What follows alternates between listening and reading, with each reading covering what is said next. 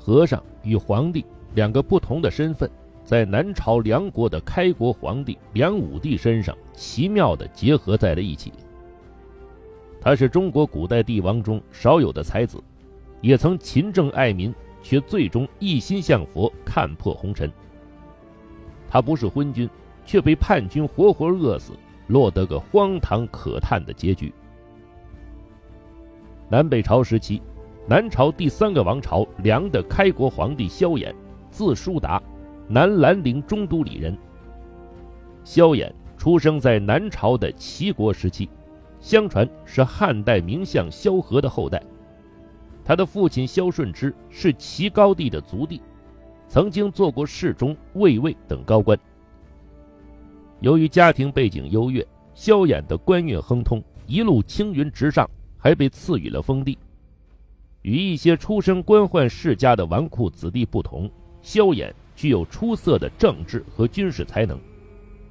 南齐建武二年。北魏孝文帝出兵数十万攻打南齐，齐明帝萧鸾派遣萧衍等将领率兵迎击，两军对阵益阳，因北魏的军队兵强马壮，声势浩大，南齐的将领畏惧不前，没人敢去迎战。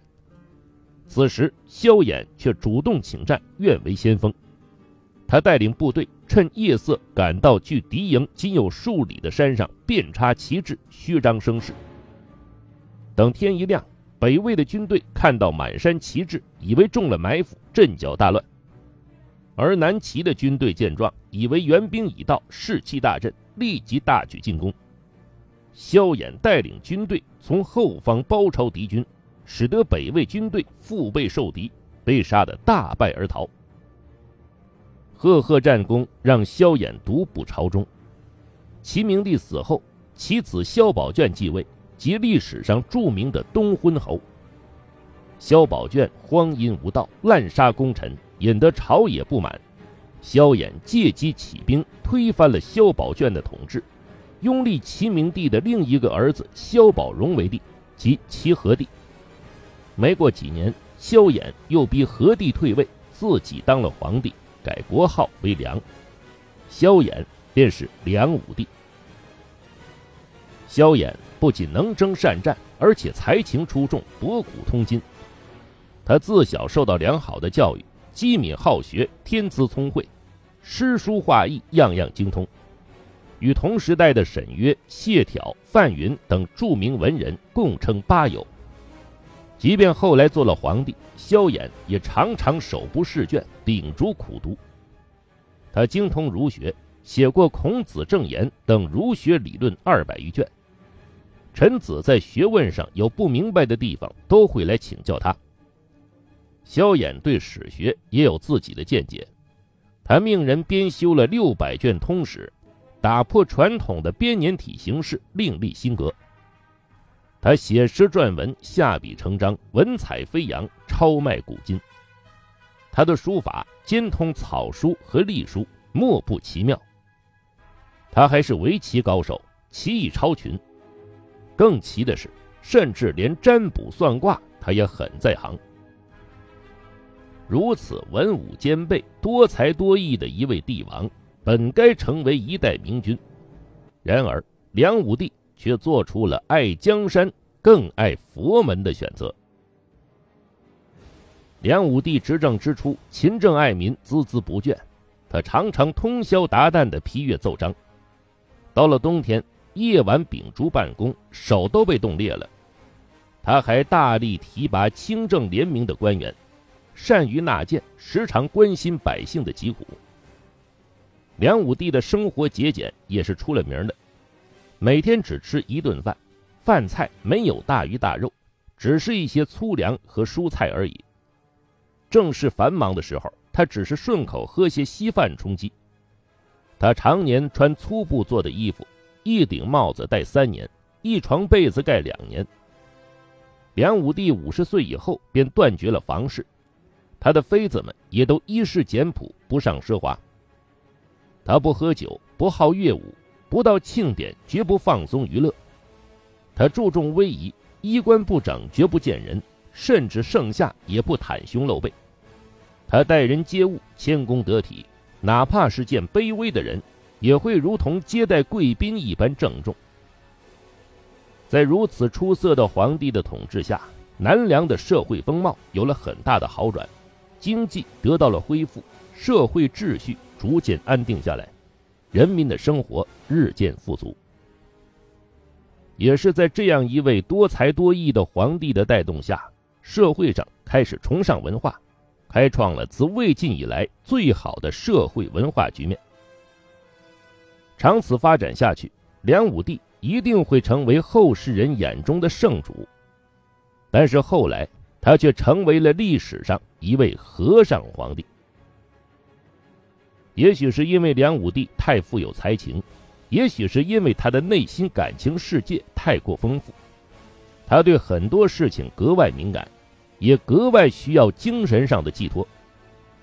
自汉代以来，佛教开始在中国传播，到了南北朝时期，已经广为发展，百姓借信教以求苦中作乐，皇室中也有不少人信奉佛教，而梁武帝不知何时迷恋上了佛教，并一发不可收拾。梁武帝并不像很多尊佛的皇帝一样是表面造势，他是真心的信奉，虔诚的皈依。他大量阅读和研究佛经，亲自注释佛经，阐述经义。《南史·梁武帝纪》中记载，他至涅盘、大品、净明三会诸经义，记数百卷。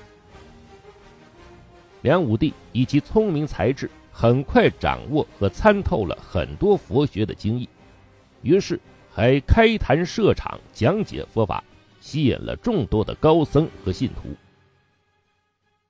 如果这是一位佛家高僧所为，那他一定会名垂千古。但梁武帝的身份是一国之君，如此狂热的崇信佛教，就未免有诸多荒唐之举。在佛学里越陷越深的梁武帝，不惜斥巨资在全国范围内大建寺庙，甚至在自己的宫殿中也设立佛堂，日夜供奉。他还令自己的子女以及文武百官信奉佛教，一时间全国上下香火鼎盛。梁大通元年，梁武帝来到同泰寺礼佛。一心皈依的他，竟然临时决定舍身出家，这可急坏了满朝的大臣。于是大家一起来到同泰寺，死说活说才把皇帝劝了回来。谁想回宫的梁武帝觉得这样还俗不合佛法，又再次舍身出了家。无可奈何之下，大臣们只得给佛寺捐巨款，为皇帝奉赎。据记载。梁武帝几次出家还俗，花费高达四万万钱。这笔巨资掏空了国家的财政，也加重了百姓的负担。整日沉浸在佛学世界的梁武帝，再也没有那么多的时间处理政务了。在他统治后期，朝政荒废，纲纪松弛，奸臣并起，国力衰落。终于，在叛臣引发的侯景之乱中。荒唐的梁武帝也走到了人生的尽头。梁武帝一心礼佛，自然对国家的隐患疏于防范。梁武帝太清元年，东魏的大将侯景率部投降。侯景这个人阴险狡诈，为人凶悍，毫无信义可言。早在东魏之时就作乱一方。面对这等人的投靠。朝中很多大臣力荐拒绝，但以慈悲为怀的梁武帝并不介意，还给侯景加官进爵。侯景降梁后没多久，就暴露了本性，率部以清君侧的名义起兵反叛。由于没有做防范，南梁的军队屡战屡败，城池接连被攻破。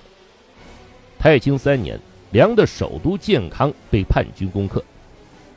侯景带着兵士闯入宫中，见到了此时已看破红尘、心静如水的梁武帝。